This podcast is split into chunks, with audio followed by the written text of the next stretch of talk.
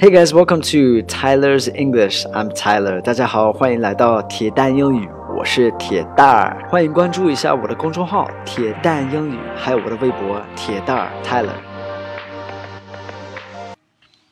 Hello, everyone. Welcome back. Before we get into today's lesson, I want to thank everybody for all the nice messages you guys left me on my uh, 公众号 on Weibo about the uh, 开曼大吉. You guys were really, really sweet, good supporters. 先感谢大家在我微博、还有公众号、还有美拍这给我留言，这特别支持我们这开曼大吉。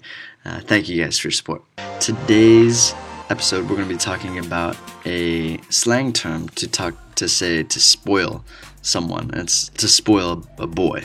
呃，今天的课我们要教一个短语，这个是俚语，嗯，不是短语，是也是一个短语。Baby the boy, baby the boy，这个就是说惯一个孩子，然后惯一个呃小小一个男孩。So it's spoil or to dote on a kid, baby the boy.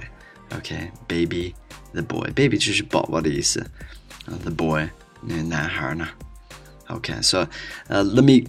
We've got a dialogue here, and by the way, today's lesson is prepared by Janice again.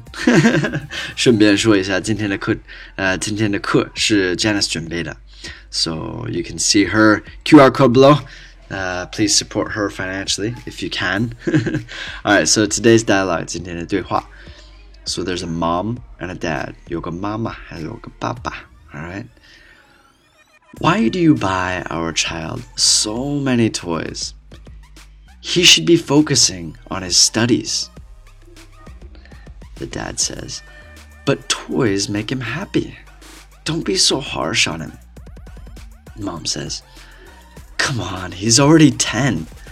The best way to ruin a kid is to baby the boy Alright, so I'm gonna go through this again. That was a little bit slow. 这一次是有点慢，呃，刚才是有点慢，然后下一次就是现在要读一个这正常的速度。Here we go. Mom says, "Why do you buy our child so many toys? He should be focusing on his studies." Dad says, "But toys make him happy. Don't be so harsh on him." Mom says, "Come on, he's already 10. The best way to ruin a kid is to baby the boy."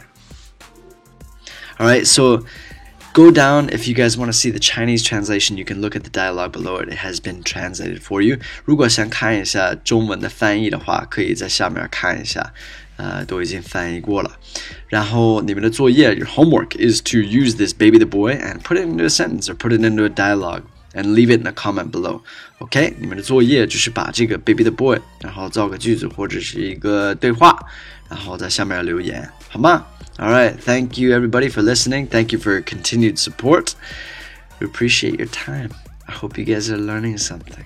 Take care. Have a good day, guys. Bye bye.